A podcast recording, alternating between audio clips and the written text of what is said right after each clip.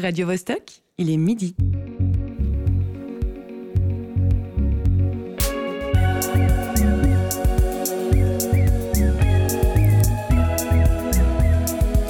Midi bascule. Tous les vendredis à midi.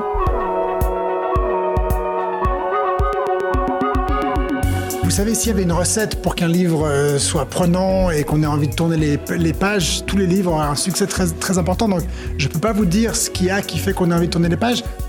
Si vous nous entendez, c'est qu'il est 11h au Sherlock Holmes Museum situé au 221B Baker Street à Londres. 6h du matin dans les bureaux new-yorkais des éditions Penguin Random House et midi dans le studio de Radio Bascule. Ou toute heure du jour ou de la nuit si vous nous écoutez en podcast. En régie, Alexis Rafaelov et Cyril Fay. Bienvenue dans Midi Bascule. Des pages qu'on ne peut plus s'arrêter de tourner. Un rythme cardiaque qui augmente. Des sueurs froides. Une tension qui se répartit dans tout le corps. Voici le propre d'un bon polar. Un mot qui est apparu en 1968 pour désigner un roman ou un film policier. Aujourd'hui, on se concentre sur le premier. Longtemps vu comme une littérature de seconde zone parce que seulement divertissante, elle est récemment montée en grade. Premièrement, est-ce grave d'être pure distraction? Et ensuite, n'est-il pas possible de s'amuser et se cultiver en même temps? Le paysage roman du polar serait-il en train d'atteindre un âge d'or? Avec près de 12 millions d'exemplaires vendus dans le monde, Joël Dicker, qu'on a entendu en accroche, nous répondrait probablement que oui. Et il n'est pas seul. D'autres figures emblématiques l'entourent. Des polars en Suisse romande, il y en a à foison, de toutes sortes. Autant de sortes que d'auteurs, peut-être, comme pour les romans. Voltenauer, Feutz, Incardona, Paudet, Matteo Salvador maintenant, ce tout jeune qui vient d'arriver avec les larmes de renard. Et puis chez les femmes, des femmes formidables, Madeleine Charine, Olivia Guérig, Emmanuel Robert, Marie-Christine Horn, pour ne citer qu'elle. Le roman policier roman est en pleine effervescence, peut-être un peu comme le roman français à la fin du 19e. J'ai dit à plusieurs reprises qu'à mon avis, Balzac ou Zola auraient écrit des polars s'ils avaient vécu aujourd'hui. Et même Flaubert. Vous imaginez qu'en 2022, Emma Bovary aurait pu s'empoisonner sans que ce pauvre Charles ait la visite d'un inspecteur? Nous venons d'entendre la voix de Laurence Veuita, autrice lauréate du prix du Polar Roman 2021 avec son livre Au point 1230. Elle nous a aimablement enregistré cet aperçu du paysage littéraire noir roman. En studio, ce midi, nous avons la présence d'un des auteurs nommés Nicolas Feutz. Comment vas-tu? Est-ce que tu as écrit toute la nuit? Non, non, j'ai bien dormi cette nuit. Non, non, j'écris pas toute l'année. pas toute la nuit, pas toute l'année et pas toute la... et surtout pas toute la nuit. Oui, puis il fallait que tu sois en forme pour notre émission. Oui, exactement. Autour de la table se trouve également notre chroniqueuse Candice Savoya. Tu vas parler euh, chaleur euh, tout, à, tout à l'heure. Pourtant, euh, pourtant, tu as ta jaquette. Encore, encore, mais ça va venir. On se réjouit. les couches. Je suis en fin d'émission, donc euh, le- la chaleur aura le temps de monter d'ici là. Oh là là. Et quatrième personne dans le studio, José Lilo. Suite à ta chronique de la semaine dernière, j'avais très peur en fait, José, que tu reviennes pas. T'as donc survécu aux représailles? Bah, pour l'instant, je suis là, mais on va voir. C'est pas facile. Bonjour. C'est pas facile tous les jours d'être satiriste. Pour commencer cette émission, et histoire de parler en connaissance de cause durant cette prochaine heure, sans dire trop de bêtises, nous recevons un appel d'une spécialiste. Bascule. Docteur en littérature française moderne et maître d'enseignement et de recherche en didactique du français à l'Université de Fribourg, Sylvie Jeanneret est avec nous au téléphone pour éclairer nos cerveaux sur cette vague de romans policiers toute récente dans nos contrées. Sylvie, bonjour. Bonjour. Tu as décidé de te spécialiser entre autres dans le polar. Alors pourquoi ce choix? Qu'est-ce qui t'a personnellement attiré dans ce style? Alors, je suis une, grande lectrice euh, depuis toute petite, euh, lisant un peu de tout, je dois dire, et j'ai très vite été passionnée par le, roman policier. J'aime euh, en particulier cette atmosphère, euh, ces intrigues souvent subtiles, les rouages psychologiques des, personnages. En bref, c'est un genre littéraire qui m'a toujours passionnée et interpellée également. Il y a 41% des livres lus en Suisse qui sont des romans policiers. Est-ce qu'on pourrait dire qu'il y a une sorte de fa- fascination pour ce genre? Oui, certainement, et je pense qu'il y a plusieurs éléments qui peuvent l'expliquer. Euh, je dirais d'abord le, soin qui est apporté à la narration pour donner une, densité au récit, un rythme, une, tension qui font que la lecture devient addictive. Ensuite, une, attention toute particulière accordée aux personnages qu'on suit de, très près, qui deviennent proches de nous et ce qui fait qu'on s'identifie à, à elle ou à eux. Et il y a aussi une, une émotion forte qu'on ressent. On cherche sans doute à canaliser des angoisses et peut-être aussi à réfléchir à cette capacité qu'a l'être humain à propager le, mal. Et je pense que la lecture des polars nous renvoie à des préoccupations qu'on a toutes et tous face à la société, à une certaine violence qu'on a de la peine à comprendre ou, à, à supporter. Oui, c'est un genre qui n'est pas seulement divertissant, hein, il reflète les problèmes sociétaux euh, qui sont dépeints dans un contexte, historique. C'est cet aspect-là euh, dont il est question dans, l'ouvrage que tu as coédité en 2020, Les lieux du polar, entre culture nationale et, mondialisation, si je me trompe. Oui, absolument. On, avait travaillé sur cet aspect qui fait que le, roman policier, en fait, a tendance à jouer de l'hybridité il peut être divertissant, mais souvent on le choisit parce qu'on a envie d'être diverti. Il nous tient en haleine, on a envie d'avancer dans, l'histoire, mais il nous, oblige aussi en quelque sorte à, découvrir, voire à explorer la, face plus sombre des humains, les nombreux travers de la société, les aspects plus souterrains aussi du, fonctionnement d'une société. Par ailleurs, le, le polar a souvent un ancrage réaliste fort pour nous faire réagir. Et, et, le roman noir, notamment, peut être considéré, je pense, comme une, une sorte de, de, littérature engagée. Alors, il y a une différence. Il y a plusieurs catégories thriller, roman noir, roman à énigme. Euh, Est-ce que tu, tu, peux nous en parler? Oui, alors le, je dirais qu'il y, y, a plusieurs catégories quand on essaye de, de qualifier le, le, roman, le roman policier qui, qui, est assez hybride et puis qui joue sur plusieurs tableaux. Le, roman à énigme, c'est plutôt un roman où vous aurez une enquête un peu traditionnelle avec un détective, que ce soit un policier ou autre, hein, qui va euh, chercher à, se repérer dans, des indices et puis qui va à la fin trouver le coupable euh, et puis quelque part l'ordre va être euh, va être rétabli.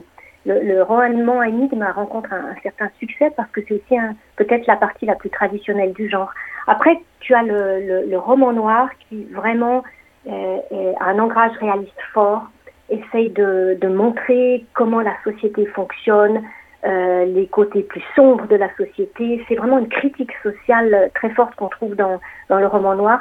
Et c'est peut-être le, le, roman qui est le plus considéré par la critique aussi, parce qu'il nous renvoie euh, à toute une tradition littéraire du 19e siècle. On a parlé avant de, de Balzac, par exemple, de, de, de Zola, où on, on, essaye de découvrir euh, qu'est-ce qui fait les fondements de, de, la société et de l'âme humaine.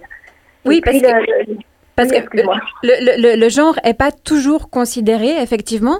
Euh, Est-ce que cette non-reconnaissance serait due au fait que euh, l'intérêt des ouvrages réside essentiellement dans l'intrigue et non dans la qualité d'écriture? Oui, c'est une, une, je pense que c'est une question importante euh, qui renvoie justement à ces, à ces catégories. Et puis on a eu tendance à classer le roman policier dans de la paralittérature pendant, pendant assez longtemps, en tout cas en France et, et non dans les pays anglo-saxons hein, qui s'embarrassent moins de, de, ces catégories de bonne littérature, de moins bonne littérature. Et on, on a reproché euh, vraiment au roman policier d'être essentiellement une sorte de thriller, de page turner qui n'aurait pas de qualité littéraire. Alors c'est évidemment euh, faux parce qu'on a des textes qui, qui, sont publiés comme, comme romans et qui en soient euh, qui sont faibles hein, sur le plan de l'écriture. Et puis ah, tu peux trouver des polars qui sont vraiment excellents et là, je citerai juste un auteur euh, français qui est Thierry Jonquet, peut-être certains, certaines euh, connaissent bien et qui a une véritable qualité dans, le projet d'écriture, ou alors euh, James Ellroy du côté des, États-Unis, qui est vraiment un auteur reconnu pour, sa qualité littéraire. La vague du roman policier débarque enfin en Suisse romande, tard hein, par rapport à nos voisins européens et même en comparaison avec la Suisse allemande. Qu'est-ce qui l'a déclenché? Pourquoi est-ce qu'elle est venue plus tard euh, ici? euh, alors, il y, a, je pense qu'il y a plusieurs éléments qu'on peut mentionner. Tu as d'abord le marché d'édition. Et le, marché d'édition suisse, en fait, euh, du, coup, du côté de la Suisse romande, a accueilli davantage de romans policiers à partir des années 2000. Donc, il y a eu des collections qui se sont créées et puis euh, il y a eu un véritable engouement pour le roman policier du côté des éditions. Alors il y a eu euh, évidemment ce mouvement, il a été généré aussi par le succès qu'ont connu certains polars venus de Scandinavie et du milieu anglo-saxon. Là on peut citer rapidement euh, Millennium de Stieg Larsson qui a vraiment, je pense, fait beaucoup de bien au roman policier et qui a lancé la, relancé en tout cas la, vague du, roman policier. Et il faut aussi mentionner l'essor des séries télévisées policières euh, qui sont diffusées là aussi de manière euh, internationale et qui fait que le polar s'est retrouvé l'un des univers, je dirais, les plus prisés et puis les, plus demandés par le public. Et je pense en, en dernier lieu, les auteurs suisses ont, ont su jouer euh, de manière assez habile sur la veine régionaliste en choisissant des décors helvétiques, des villes ou des régions montagneuses, en proposant des protagonistes qui nous ressemblent. Et je pense qu'ils ont su parler à un lectorat suisse. Et ils n'ont pas cherché forcément à miser sur un lectorat français ou un lectorat plus international. Et ce qui fait que je pense que les auteurs suisses peuvent compter sur un lectorat euh, ici en Suisse qui, est fidèle et, je pense qu'il est qui un lecteur enthousiaste du roman policier suisse. Merci beaucoup pour ces détails, Sylvie Jeanneret, fort enrichissant. On, on commence euh, cette euh, émission de manière intelligente et on va terminer cette conversation avec une musique que tu as choisie, Something in the Way de Nirvana.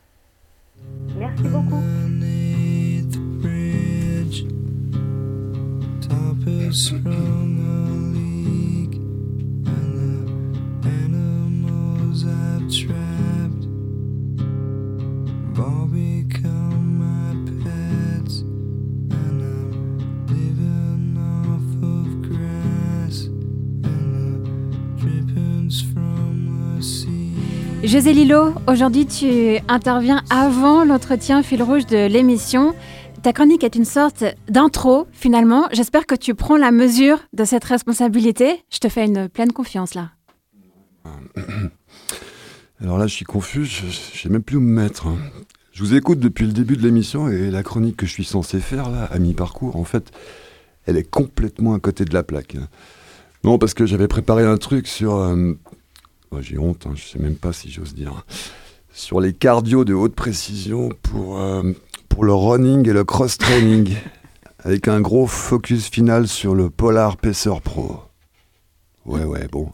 C'est le nom qui m'a mis dedans. hein. Polar, Polar.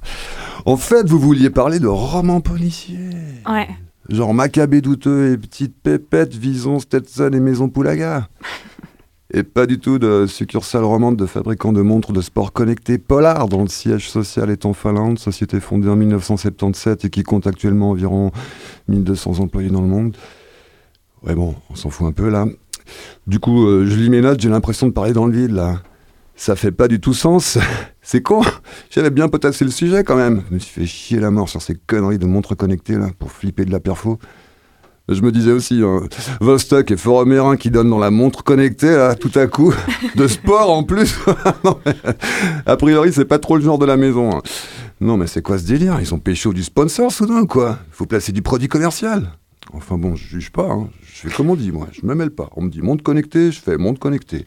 On me dit vas-y, cinéma suisse. J'envoie un truc sur le cinéma suisse. Quitte après ça à devoir vivre avec un garde du corps H24 pour avoir émis un bémol en période de votation. Non, non, Igor, tranquille, tout va bien. Au studio radio, radio TFM, c'est sécure maintenant, depuis qu'ils ont rajouté le double blindage dans la cabine la semaine dernière.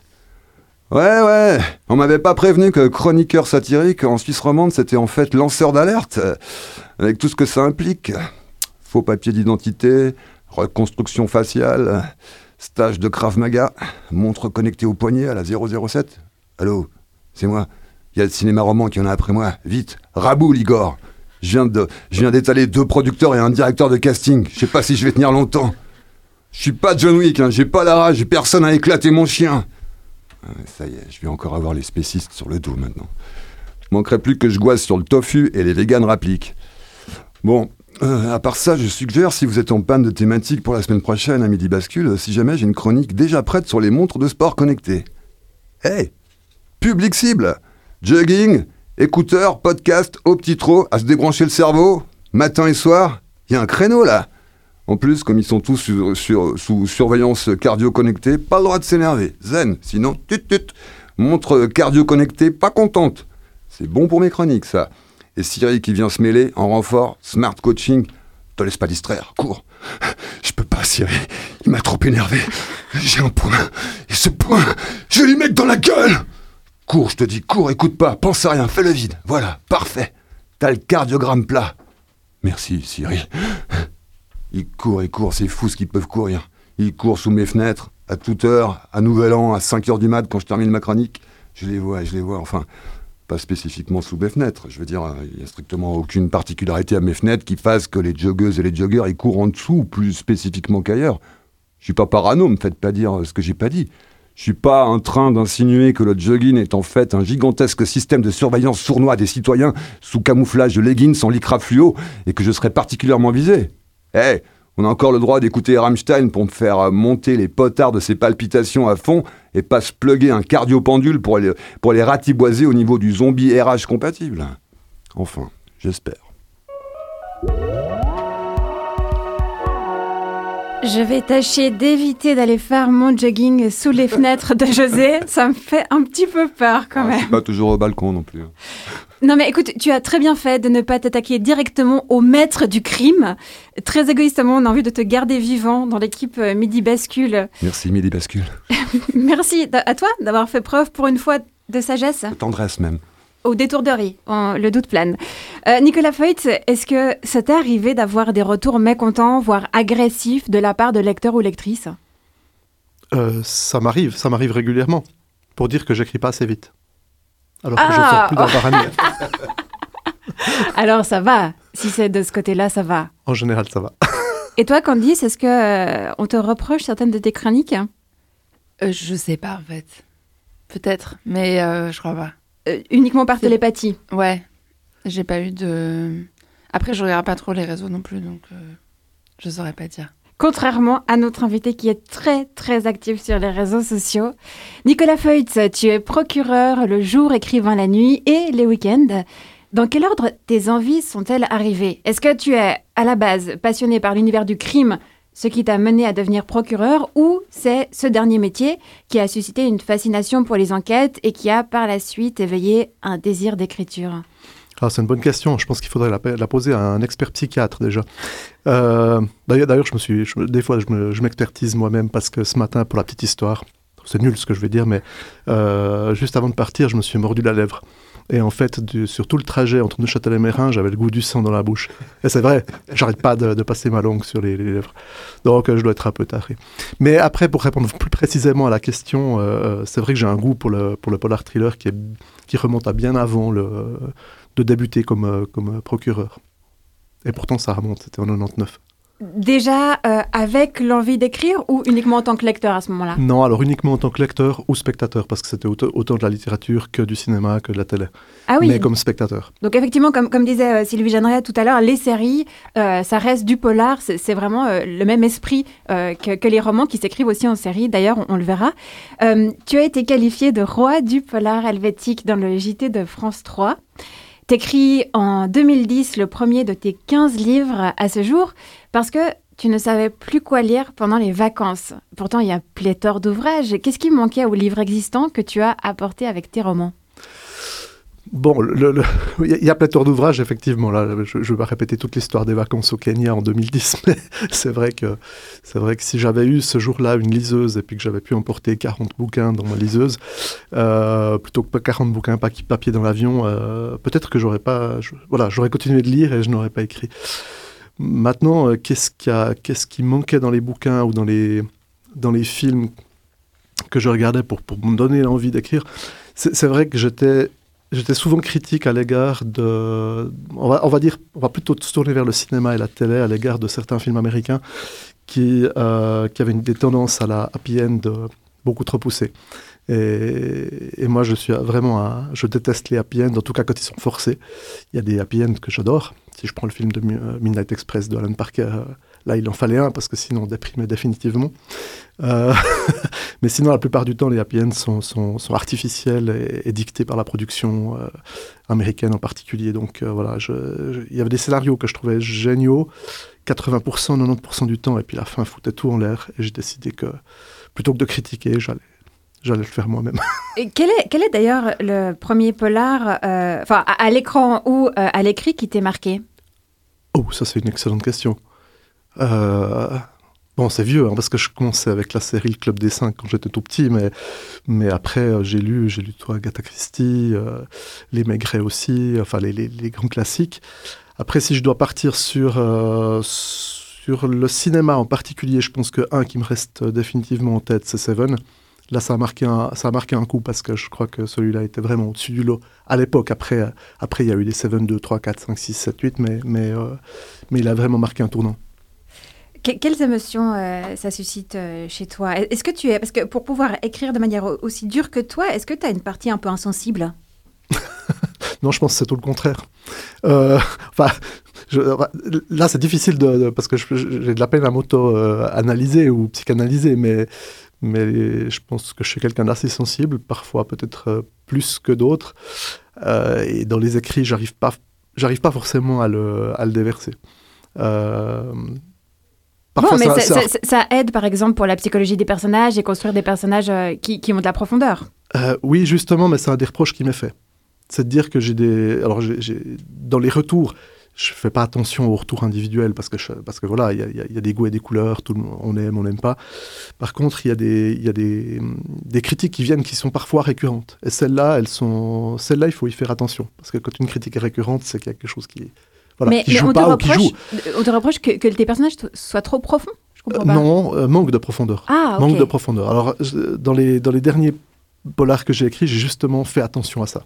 J'ai probablement apporté un peu plus de, de profondeur au personnage dans RXX, dans Brume Rouge, que je ne l'ai fait dans, dans, dans les tout premiers. Dans les tout premiers que tu sors en auto-édition de 2013 à 2018, puis euh, c'est dès le Miroir des âmes que tu passes un contrat avec Slatkin et compagnie. Euh, justement, la maison d'édition a mis certaines conditions avec des directives assez précises, par exemple euh, celle de créer un duo, euh, aussi celle de mettre plus de profondeur dans les personnages, ou ça vient d'ailleurs ça? Alors, bon, la, condition de créer un nouveau duo, c'était surtout la condition de ne pas utiliser les personnages de, la série auto-éditée, parce que l'explication à la base, c'était purement technique. enfin, c'était que j'allais débarquer pour la première fois en France et en Belgique et dans le reste de la francophonie, et qu'il fallait pas débarquer avec des personnages qui, qui avaient déjà existé auparavant, mais qui n'avaient existé pratiquement qu'en Suisse. Donc, il fallait recréer un- une équipe d'enquêteurs, et puis il voulait une équipe d'enquêteurs qui soit originale. Donc, pas deux flics, parce que deux flics, c'est vu et revu. Euh, et là, évidemment, on m'a soufflé plusieurs choses. On m'a dit, voilà, tu pourrais prendre un, un journaliste, tu pourrais prendre un médecin légiste, mais ça aussi, ça a déjà été fait. Et je me suis dit, ben, pourquoi pas un procureur? Ce sera beaucoup plus facile pour moi. Et puis, comme je désobéis toujours un peu, ben, au lieu de faire un duo, j'ai fait un trio. Ah, donc tu perds une liberté, mais pas totalement. Tu désobéis quand même. Et est-ce que, c'était aussi le souhait de la maison d'édition de continuer en série? Est-ce que les séries vraiment euh, de romans marchent mieux? Euh, alors, il y a de tout. Il y a, des, auteurs qui marchent très bien uniquement avec des one-shots, donc des livres indépendants les uns des autres. Et il y a des auteurs qui, euh, qui marchent très bien avec des séries. Et, il y en a certains qui font les deux. Je fais partie des auteurs qui font les deux. Donc, et j'aime bien faire les deux, c'est-à-dire j'aime bien avoir une série avec des personnages récurrents, mais interrompre de temps en temps cette série avec un one-shot. C'est ce que je fais encore actuellement, c'est ce que je faisais déjà en auto-édition avant.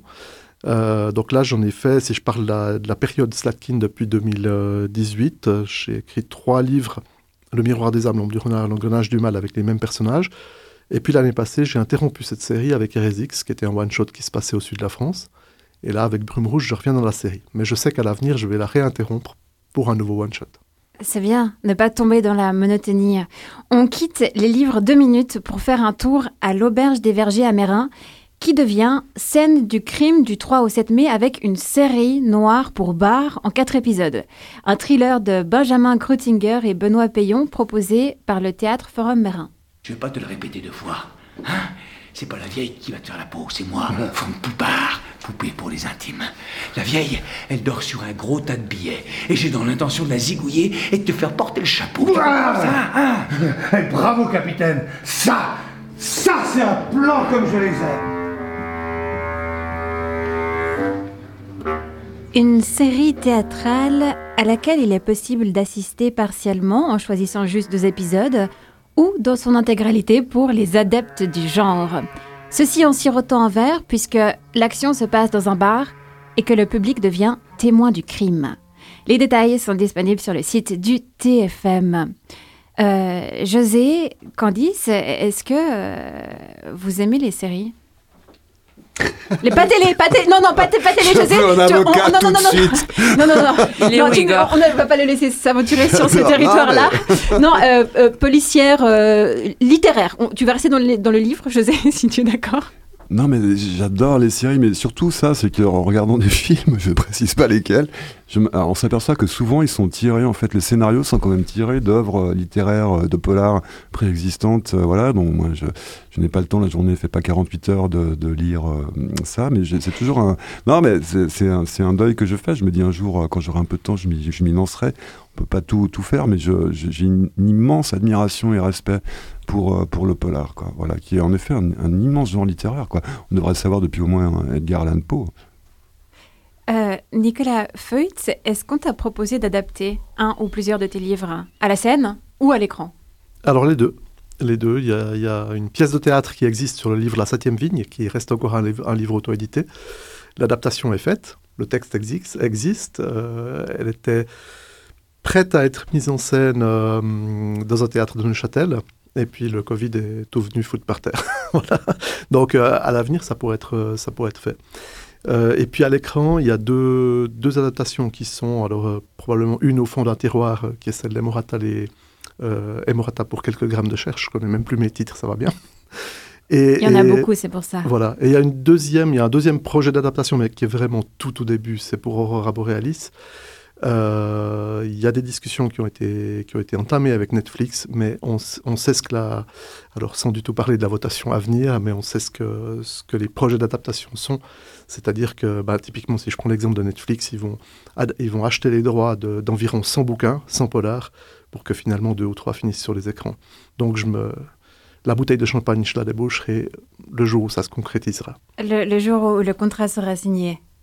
Très bien. On t'a demandé de nous recommander un, morceau. Et ce qui est bien, c'est que tu restes noir jusqu'au bout, même quand on parle d'amour.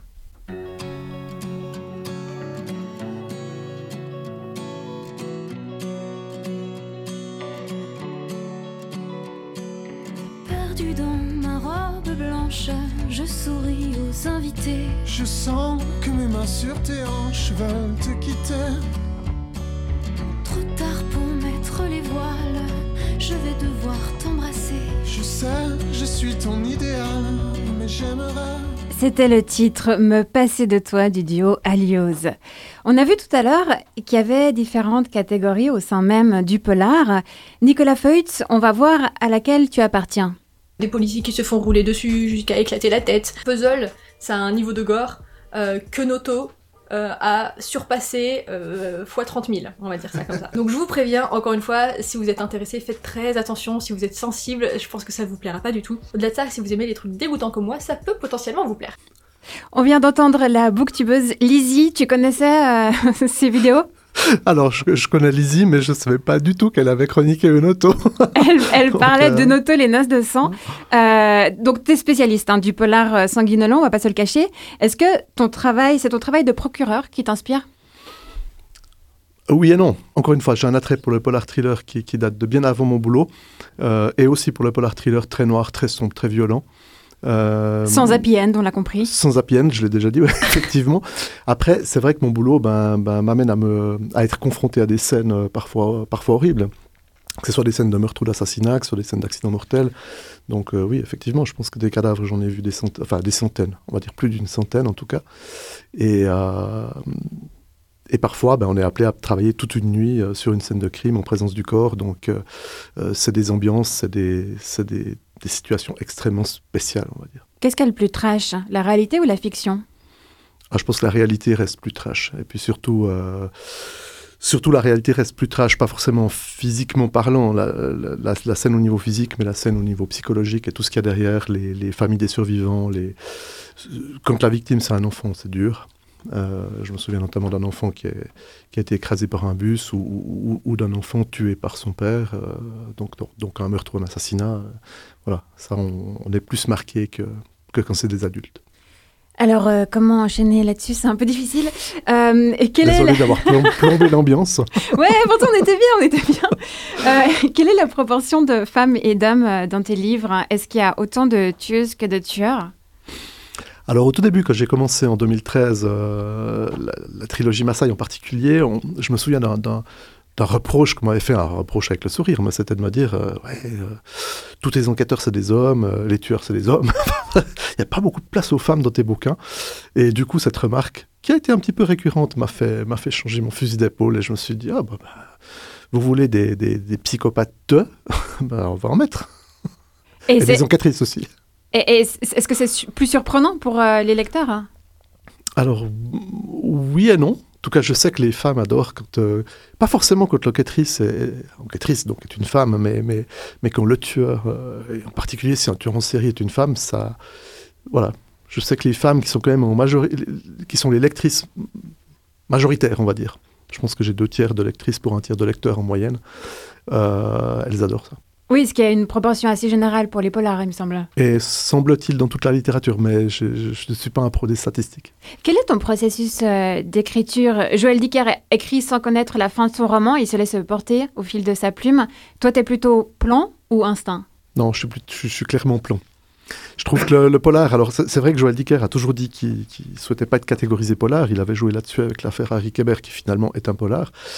Euh, moi, je suis dans du polar qui est, que je considère comme extrêmement technique, c'est-à-dire que euh, il y a une intrigue, il y a une intrigue, il y a énormément de rebondissements, il y a des, je dis pas qu'il y en a pas chez Dicker, il y en a aussi évidemment, mais euh, pour que tout s'imbrique comme un puzzle, je pense que, en tout cas dans ma méthode, il faut que ce soit bien préparé, il faut que ce soit bien scénarisé, euh, mais il faut quand même garder une certaine liberté en cours d'écriture. Mais j'ai un fil rouge, parfois je vais un peu à gauche, parfois un peu à droite, mais je sais où je vais. Et est-ce que les livres te demandent toujours le même temps d'écriture? En moyenne, oui, parce que j'ai un rythme assez, euh, assez horloger pour revenir à la chronique. un rythme horloger euh, d'un polar par an. Alors, le, le- le Covid est venu en rajouter 2-3, ce qui fait que je suis à 15 ans, 13 ans aujourd'hui, mais, mais, euh, mais normalement, c'est un polar par an. Et, et oui, j'y consacre en moyenne 2-3 mois. Je crois que celui que j'ai mis le plus de temps à écrire, c'était peut-être 3 mois et demi ou 4 mois. Mais c'est entre 2 et 4 mois, on va dire. Parce que euh, donc la journée, tu as ton métier de, de procureur, mais en fait, tu ne dors pas? Comment ça se passe?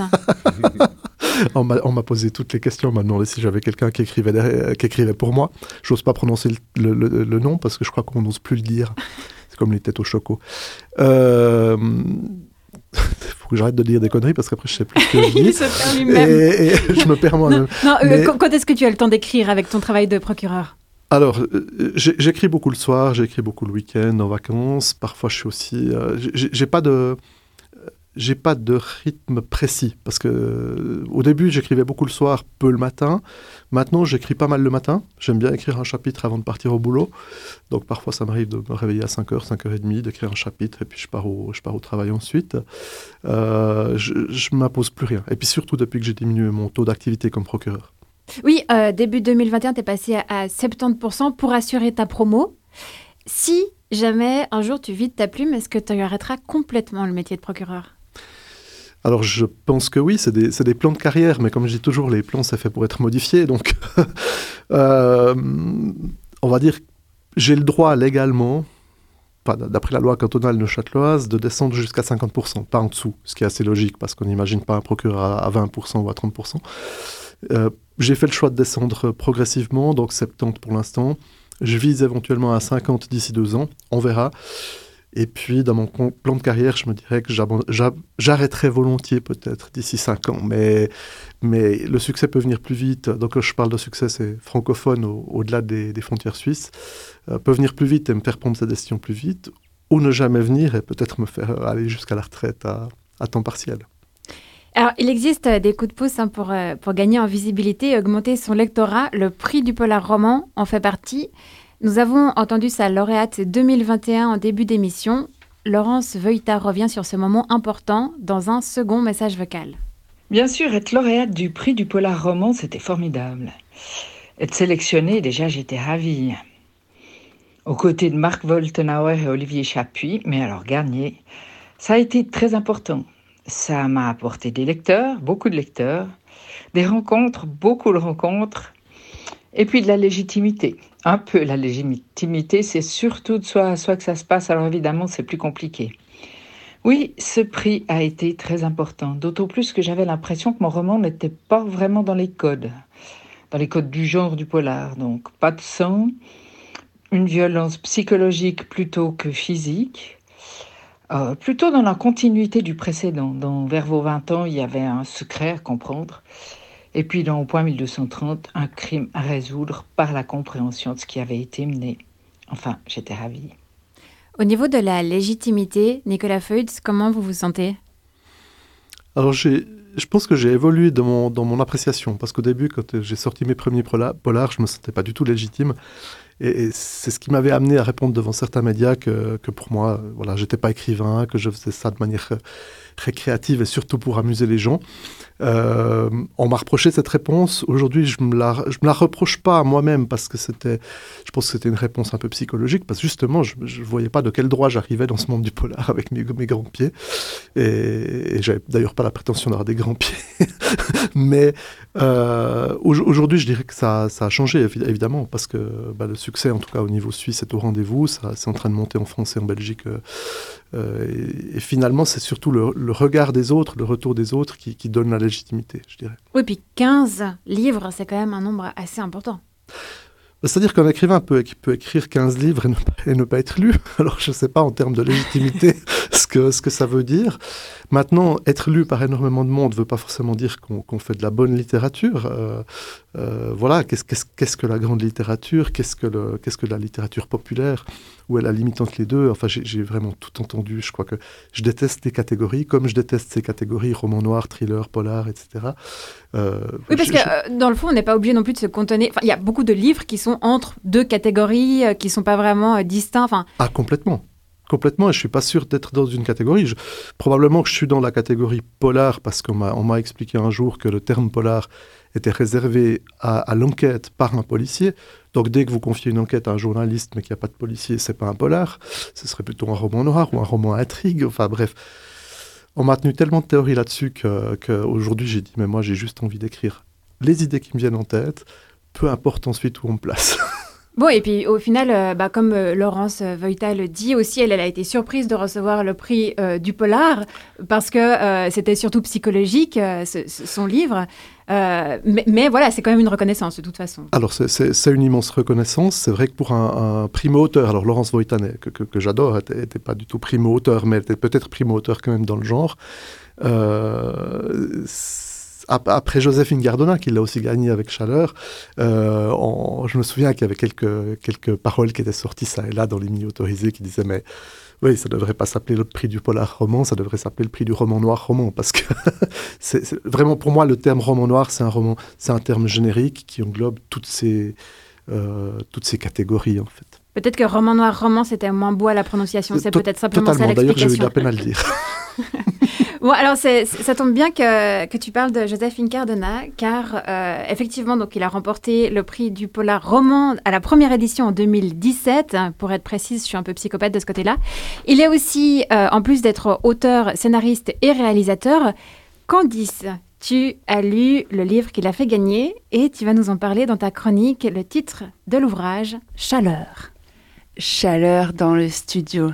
J'aimerais bien qu'on augmente la température et qu'on se dénude un peu pour se mettre dans l'ambiance. Direction la Finlande. Ouais, je sais, quand on pense à la Finlande, on pense aux sapins enneigés et aux moustaches qui gèlent en attendant les aurores boréales, mais pas à la chaleur. Alors, direction l'endroit le plus chaud de Finlande. Un petit espace boisé qui se trouve généralement dans chaque immeuble du pays. Je vous emmène au sauna ce midi. Ça va? Vous êtes bien installés? On peut lancer le sablier?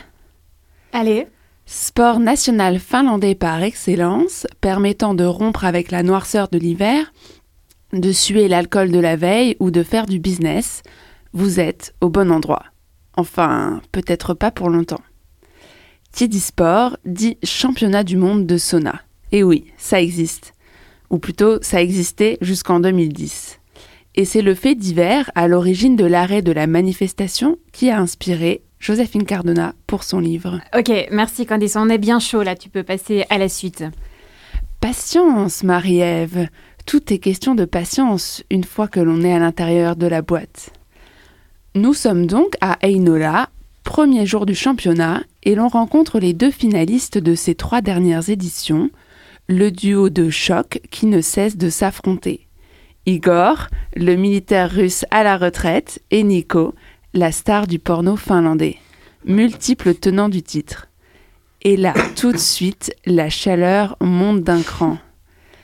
Quatre jours de compétition, cinq épreuves de sauna à 110 degrés, attention, hein, on n'est pas au paquis, 102 concurrents, un vainqueur. Chapitre après chapitre, dans un style très direct et humoristique, on découvre par alternance les univers des deux protagonistes, le porno et la marine russe. Leur passé, leur entourage, leur rage de victoire, leur besoin de reconnaissance. Car c'est un truc de mec. Un concours de bites à savoir lequel sortira en dernier de cette étuve insoutenable. Rien de plus, rien de moins. Et pour autant, le bouquin est passionnant. Très cinématographique avec la description des forêts finlandaises, de l'hôtel qui accueille les participants, de la foule en délire, des filles, oui parce qu'il y a des filles, et notamment des groupies. On sent la tension monter page après page, car on sait que cette année ne sera pas comme les autres, et que ce sera la dernière pour Igor et Nico. Allez, allez vite, la fin, on veut sortir. Eh bien non, vous ne saurez pas la fin.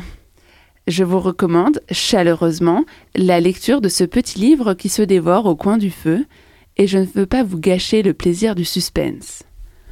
Outre la chaleur du sauna, il y a celle des corps, nus le plus souvent, celle de l'omniprésence des tensions sexuelles et tous les détails qui vont avec, à se demander si c'est pas un roman érotique plutôt qu'un polar. Frisson garanti, d'excitation ou bien de suspense. Quoi qu'il en soit, pour faire monter le mercure dans votre vie, rien de mieux que cette critique acerbe de la compétition, du culte de la personnalité et de l'apologie du corps. C'est bon, c'est la fin du sablier, douche froide pour tout le monde.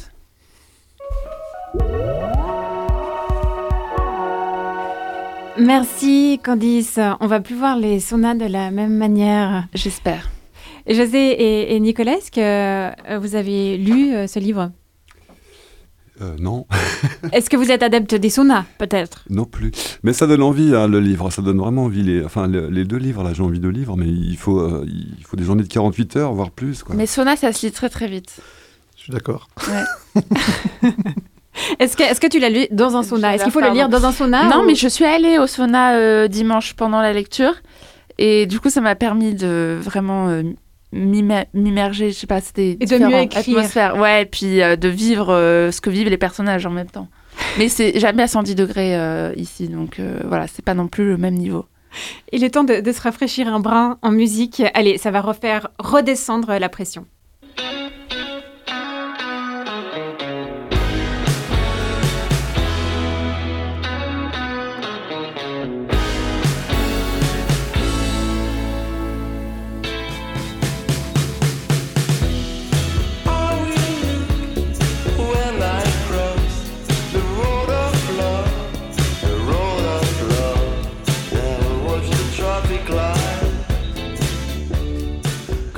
C'était Marmara du groupe genevois The Duck, Duck Duck Grey Duck.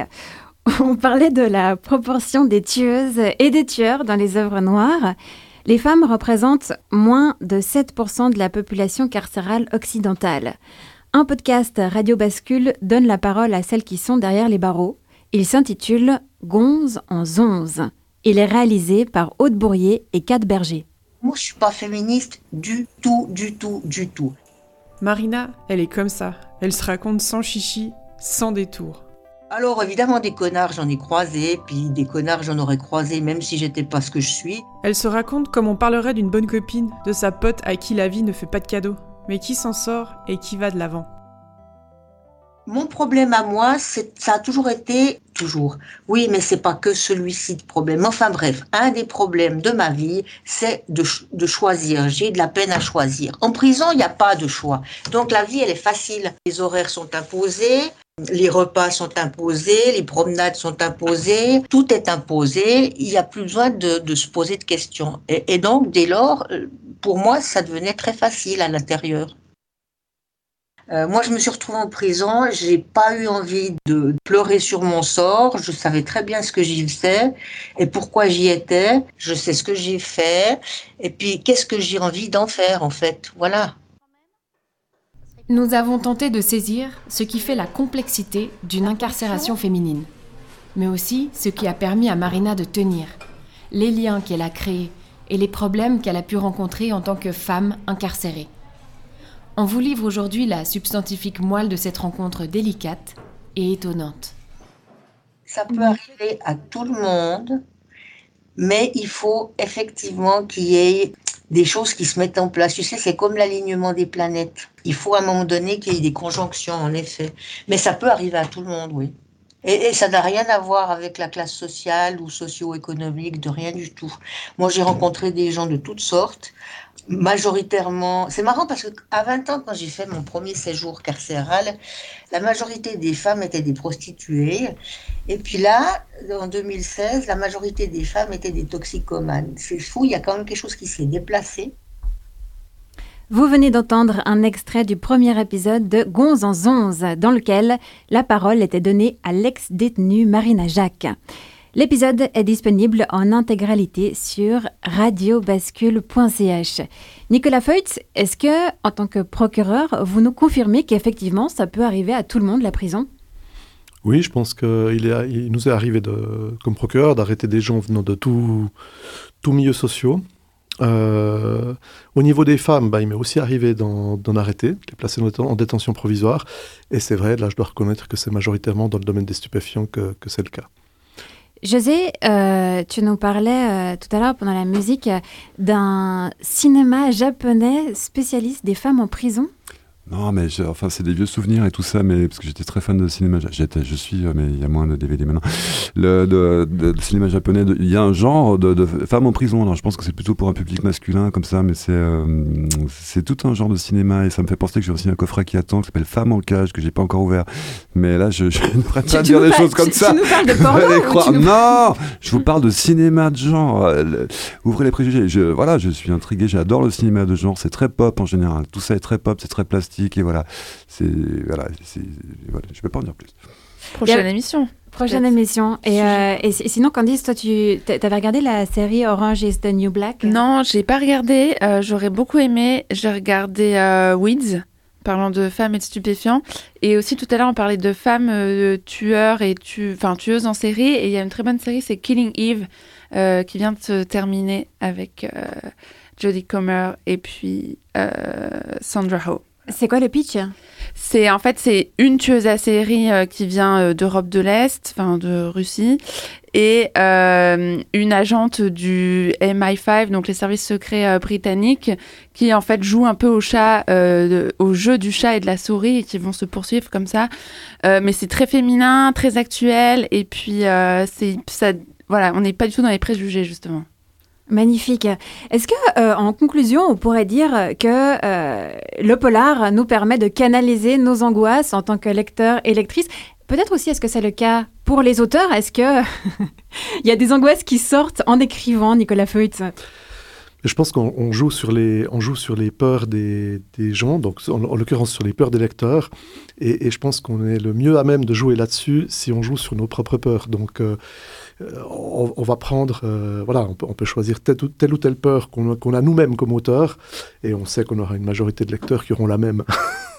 Alors, Donc, euh, c'est vrai que, enfin, en tout cas, euh, moi, en tant que lectrice, euh, voir des séries ou des euh, noirs ou lire des romans noirs, euh, je peux le faire seulement à certains moments de ma vie. Je, je suis pas, mon corps, je crois, est pas prêt à avoir tellement de tension euh, tout le temps à n'importe quel moment. Il y, a, il y a des lecteurs qui lisent que du noir, que du polar. Il y a des lecteurs, il y a beaucoup de lecteurs majoritaires d'ailleurs qui, qui alternent euh, entre littérature un livre de littérature traditionnelle, un livre de, de noir, et etc.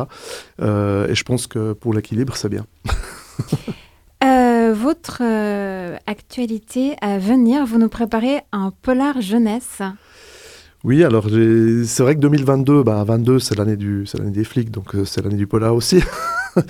Euh, Pour moi, c'est- une grosse année parce que ça, me- fait quatre sorties dans l'année si je, calcule bien. Donc, il y a eu Brume Rouge en février, qui était le, dernier polar euh, pour les adultes. Il y a eu, euh, il y a quelques jours, la sortie des X au livre de poche. Et puis là, j'ai une troisième sortie annuelle le 25 ou 26 août, je me souviens plus du jour exact, qui est le troisième polar jeunesse qui s'appelle Black Justice 3.0 euh, dans la collection Frisson Suisse chez Ozu. C'est une collection qui est destinée aux enfants de 10 à 12 ans. Et en novembre, j'aurai un- encore un polar pour les adultes. Moi, je lisais les Fantomètres quand j'étais euh, enfant. Est-ce que tu connais? Fantomètre, je connais, mais je lisais pas. C'était dans la bibliothèque rose, je. Exactement, c'était les tout premiers. euh, c'est ça. Et toi, c'était quoi tes, tes romans euh, d'ado, euh, José? Mais moi, je lisais pas, je lisais des bandes dessinées quand j'étais ado. J'étais très complexé avec la lecture, même au, au moment où les gens commençaient à lire Fantomas ou le Club des Cinq. J'étais, ouais, j'arrivais pas à m'y mettre. Moi, j'étais dans Marvel. Voilà. Ça m'est venu d'un coup après, à 18 ans. Et toi, Candice? Euh, moi, pareil, euh, c'est- enfin, moi, c'était Harry Potter quand j'étais. euh, donc, c'est un type de polar. Je sais pas si on peut dire ça. Il y a des. Bon, vu qu'on dit que- mais. mais, mais sinon, ça, ça. Justement, j'ai jamais trop lu de polar, mais j'ai écouté un podcast euh, de Maya Mazoret qui s'appelle Traverse, qui a rien à voir avec ce qu'elle fait d'habitude. Et elle dit, elle explique que elle, c'est une grande lectrice de polar et que ça l'a aidée, euh, parce que ça parle de la mort subite, en fait, de son compagnon qui, a, à 27 ans, mort d'un arrêt cardiaque. Et elle explique comment l'univers du polar l'a familiarisé avec euh, la mort, le corps, etc. Et, euh, et tout à l'heure, on parlait de la, la, de la- Est-ce que la réalité est plus dure que la fiction? Et là, c'est comment la fiction aide à. à, Extérioriser. ouais, euh, à vivre la réalité d'une autre, d'une autre manière, quoi. Très bien. On va terminer euh, là-dessus. Merci beaucoup d'avoir été euh, notre invité fil rouge, Nicolas Feutz. Merci à Sylvie Jeanneret pour euh, son téléphone très instructif, à Laurence Voita pour ses messages vocaux, à nos chroniqueuses Candice Savoya et José Lillo. Et merci à toi, Marie-Ève Musy. On se retrouve la semaine prochaine pour parler de quoi, José? De, de politique culturelle du canton de Genève. Quel enthousiasme À la régie, c'était Cyril Fay et Alexis Rafaeloff. Merci à eux également. Et à vous, les gens qui nous écoutez, prenez soin de vous. Le moment de la semaine y est propice puisqu'on se laisse tranquillement basculer dans le week-end.